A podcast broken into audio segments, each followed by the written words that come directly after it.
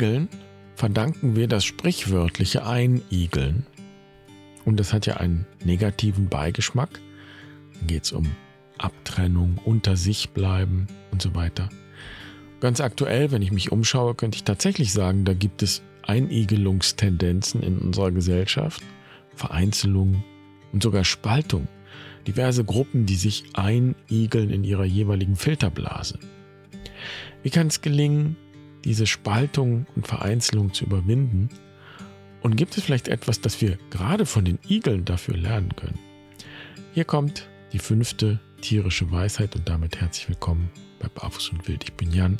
Schön, dass du dabei bist. Ich freue mich, diese Folge mit dir zu teilen.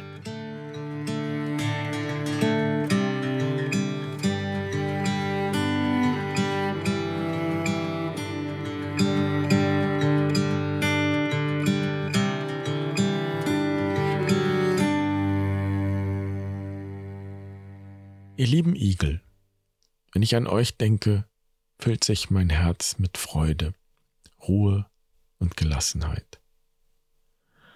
Denn das sehe ich, euer kleiner Bruder Franziskus, wenn ich euch sehe.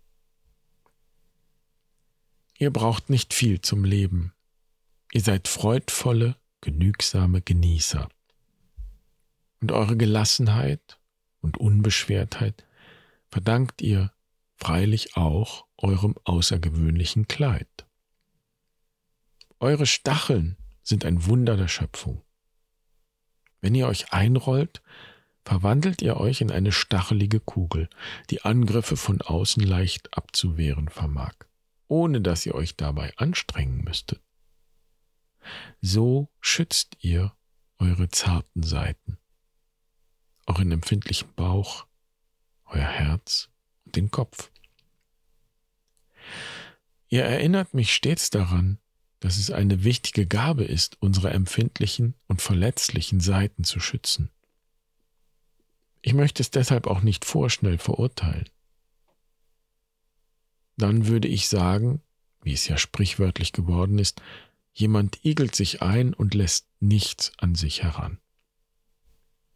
Es ist sehr weise, nicht alles und jeden an sich heranzulassen vor allem nicht dorthin zu lassen, wo wir am verletzlichsten sind. Und diese Gabe würdigend möchte ich hinzufügen, dass ihr, liebe Igel, natürlich auch ein Sinnbild dafür seid, dass das Leben nur dann weitergegeben werden kann, wenn wir uns einander öffnen. So wie ihr euch einander vertrauensvoll öffnet und auf diese Weise kleine Igelkinder in die Welt bringt. Und so erinnert ihr uns noch an etwas anderes, das sehr wichtig ist. Igelkinder kommen ohne Stacheln zur Welt. Sie sind sehr verletzlich, denn es dauert einige Zeit, bis ihr Stachelkleid herangewachsen ist. Genau so ist es auch bei uns Menschen. Und die Verletzungen, die wir in unserer Kindheit erfahren, prägen uns unser ganzes Leben lang. Verehre euch sehr, liebe Igel, denn ihr gehört zu den ältesten Geschöpfen auf dieser Welt und wart lange vor uns Menschen da. Ich danke euch für euer Dasein und die Erinnerung daran, dass es immer zwei Seiten gibt. Ja, dass wir hinter allen Stacheln, die uns im Leben begegnen, Verletzlichkeit und Zärtlichkeit vermuten dürfen. In Liebe und Dankbarkeit bin ich euer kleiner Bruder Franziskus.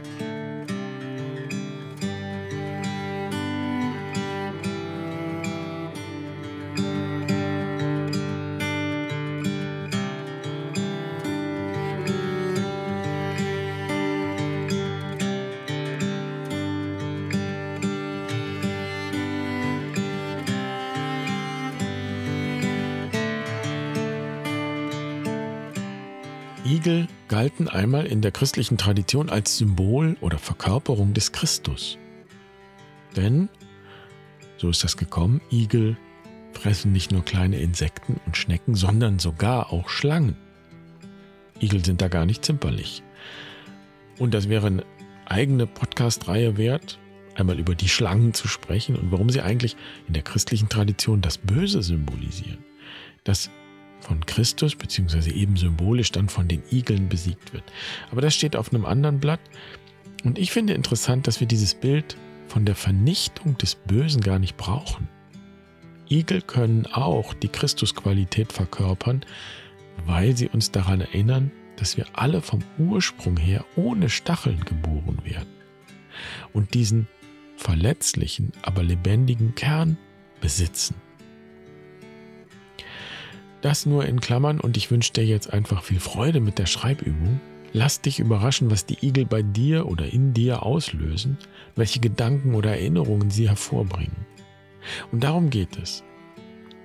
Nicht das aufzuschreiben, was du über Igel alles weißt, also nicht bloß äußeres, objektives Wissen, sondern wirf einen Blick in den Spiegel und schau, was du über dich selbst lernen kannst und erkennen kannst, wenn du die Igel betrachtest.